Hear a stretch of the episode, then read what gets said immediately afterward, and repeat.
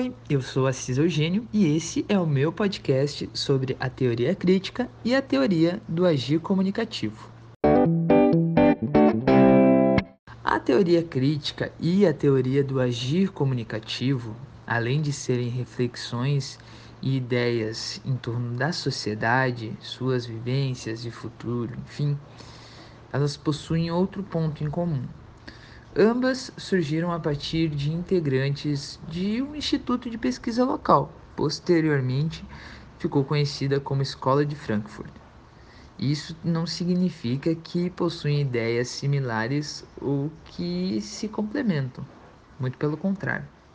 A teoria crítica, que tem como principais pensadores citados normalmente Max Horkheimer e Theodor Adorno, surgiram a partir de um grupo de estudos onde haviam visões muito críticas do modo como a arte, a cultura em si, se transformava em um mero produto com o objetivo de gerar lucro e mais lucro, perdendo a sua função inicial e principal.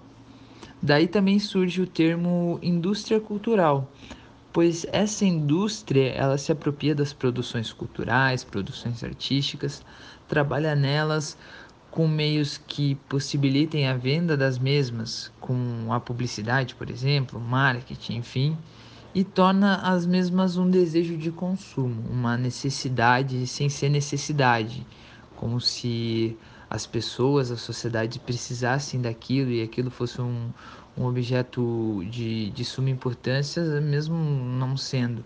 E isso gera lucro, não necessariamente para o artista, mas principalmente para quem utiliza uh, essa arte como mercadoria. Já a teoria do agir comunicativo surge a partir de Jürgen Habermas, um também integrante da escola de Frankfurt, porém num período mais à frente.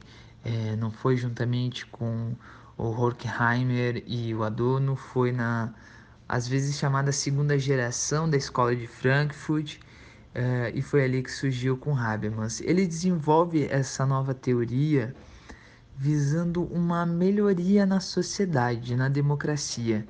A teoria dele, ela se baseia na conversa entre as partes numa sociedade buscando um consenso, uma visão em comum sobre todas as coisas que entrem numa pauta necessária. A linguagem utilizada para buscar a democracia com ideias de todas as partes sendo debatidas e argumentadas, buscando a solução que vise o bem do maior número de pessoas possível. É isso aí, espero que tenham gostado. Até uma próxima.